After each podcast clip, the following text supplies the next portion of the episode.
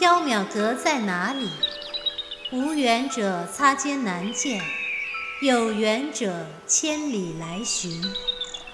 世间为何要有缥缈阁？众生有了欲望，世间便有了缥缈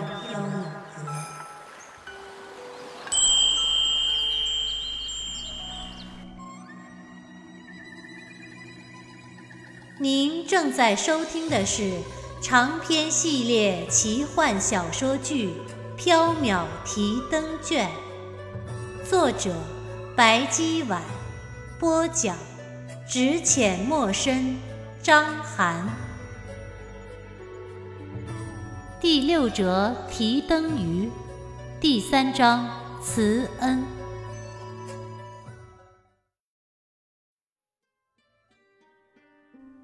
袁耀来到当归山庄，一切还是和之前来时一样。小童通报之后，让袁耀换上干净的鞋子，带他去见于润之。今天山庄中没有开宴会，于润之独自坐在后院的廊檐下，弹着三弦琴，唱着歌谣。他唱的歌原要听不清，但能够听出清冷冷的三弦曲调中透出的一股淡淡的哀伤。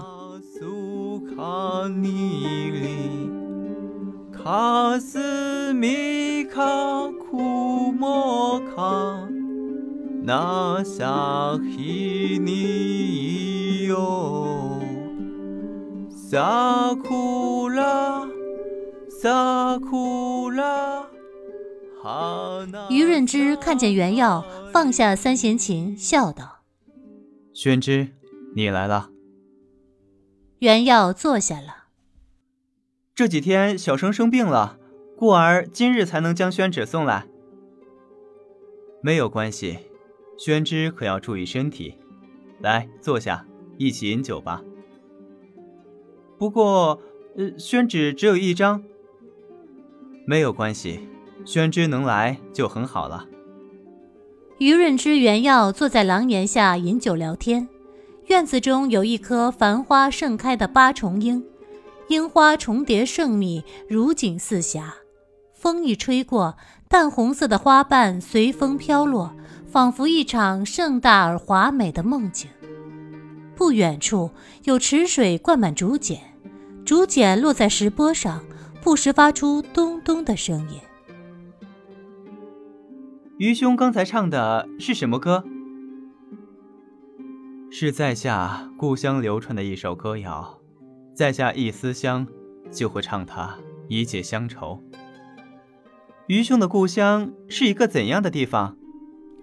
于润之望着不远处的樱花树，说道：“在下的故乡是奈良的一个小渔村，在下的小名叫萨卡拉，翻译成汉文也就是鱼。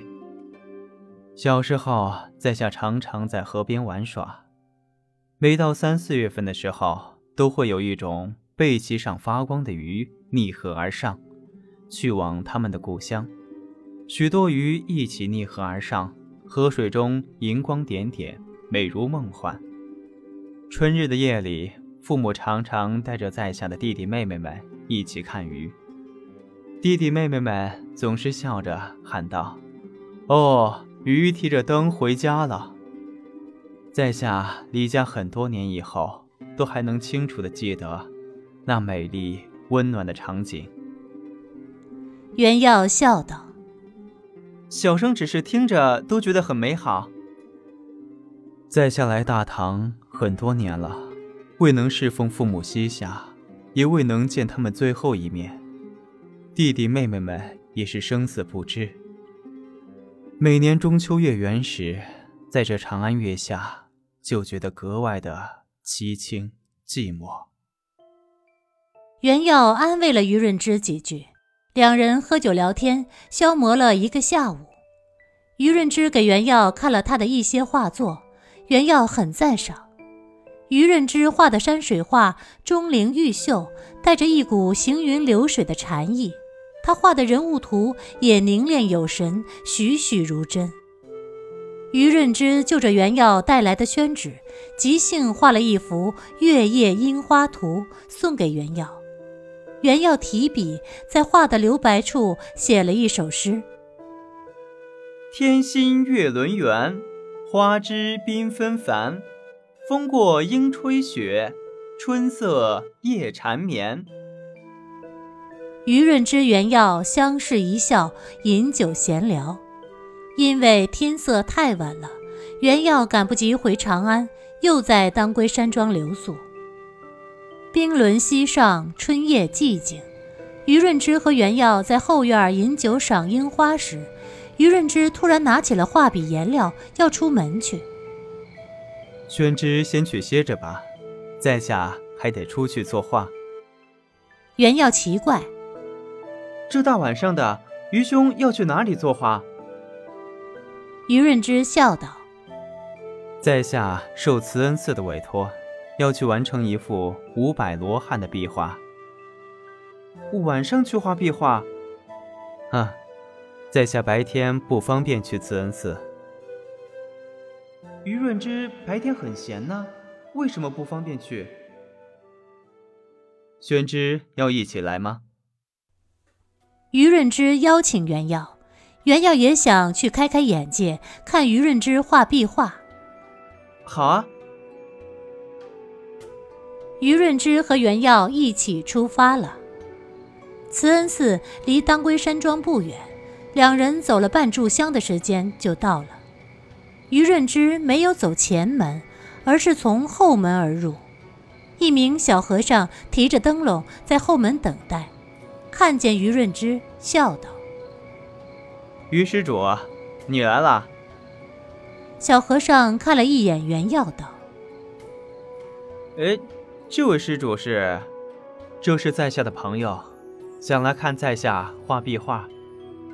哈，这样啊，请进吧。”小和尚带着于润之、袁耀走进慈恩寺。于润之道：“最迟五日。”壁画就可以完工了，保明师傅也不用每天彻夜不眠，辛苦的等待在下作画了。保明笑了，哈，哪里哪里，于施主肯为慈恩寺画完壁画，乃是大功德。小僧为您提灯奉墨，也可以沾一点小功德，何谈辛苦？说话间，宝明带着余润之、原药穿过佛塔林，来到了藏经阁前。借着月光望去，藏经阁所在的跨院的西墙上有一幅没有完工的壁画。整幅壁画约有五米长，宽约一米有余，五百罗汉栩栩如生。壁画差不多要完工了，只差最右边的三个罗汉还缺了眉目，一部分幽昙花和莲花还没有染色。于润之立刻开始工作了。他选好画笔颜料，一切准备就绪之后，就开始继续壁画的工程。宝明提着灯笼在旁边为于润之照明。于润之一投入画作中，就完全沉溺了进去，不闻周围的动静，也忘记了原药的存在。原耀在旁边看了一会儿，有些腻了，就四处闲走。宝明轻声道。这位施主啊，寺里的人都睡下了，请不要乱走。袁耀只好坐在佛塔下看月亮，消磨时光。约莫二更天时，于润之收了画笔颜料，对宝明道：“今晚就画到这里吧。”宝明道：“于施主辛苦了。”于润之对袁耀道。宣之，我们该回去了。好。于润之、原耀、保明按原路出寺，一路上没有遇见任何人。原耀觉得慈恩寺的僧人们有些失礼。于润之怎么都是来为寺里作画的，他们竟连茶水点心都不准备一点只派了宝明一个人来应酬。当然，于润之大晚上来做工也有些不合适。不过，不管怎样，僧人们也不该如此冷落他。宝明送到寺门口，就和于润之、原耀道别了。于润之、原耀回到当归山庄时，天还没有亮。原耀问道：“上次歇在山庄时，小生看于兄早上归来，莫非也是去慈恩寺作画了？”于润之笑道：“是啊，这幅壁画在下画了很久，很费时间呢。”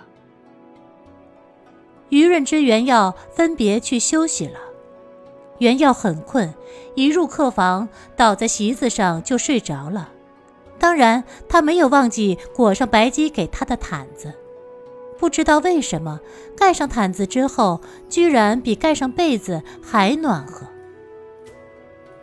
第二天吃过早饭，于润之将一幅画递给袁耀：“宣之，请替在下将这幅画送给白姬。在下还有一件事情想拜托他。”袁耀道：“好，不过于兄有什么事情要拜托白姬？”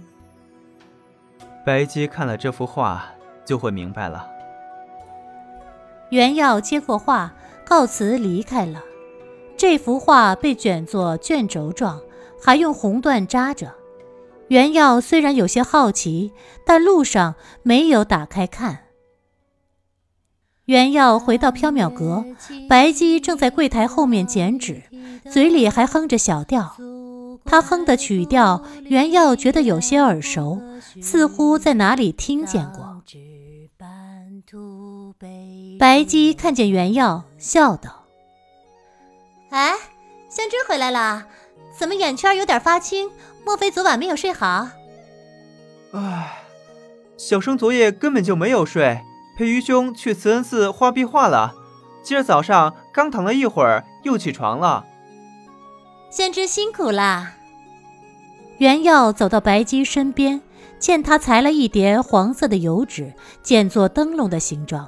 上面用朱砂写了“归乡”二字，袁耀不由得好奇：“白姬，你在做什么东西？”“归乡灯，先知，最近可能有笔大生意哦。哼，一年之中我最喜欢清明和中元了，生意总是特别的好。”袁耀冷汗：“哦，对了，白姬，愚兄让小生送一幅画给你。”啊，什么画？白姬颇感兴趣，她接过画卷，缓缓打开，画纸上画着一条长着手臂的鱼，手里提着一盏灯笼。白姬笑了：“啊，刚才还在说呢，这会儿大生意果然来了，只是不知道何日当归。”袁耀听不懂白姬的话，想要细问。但是白姬已经上楼去找更多的油纸去了。袁耀昨晚没有睡好，十分困乏，他打了一个哈欠，搬了一张美人靠去后院补觉去了。睡梦中，袁耀听见许多人在唱一首歌谣，曲子有些耳熟，是于润之用三弦琴弹出的曲调，也是白鸡剪纸灯笼时哼出的调子。歌词是汉语。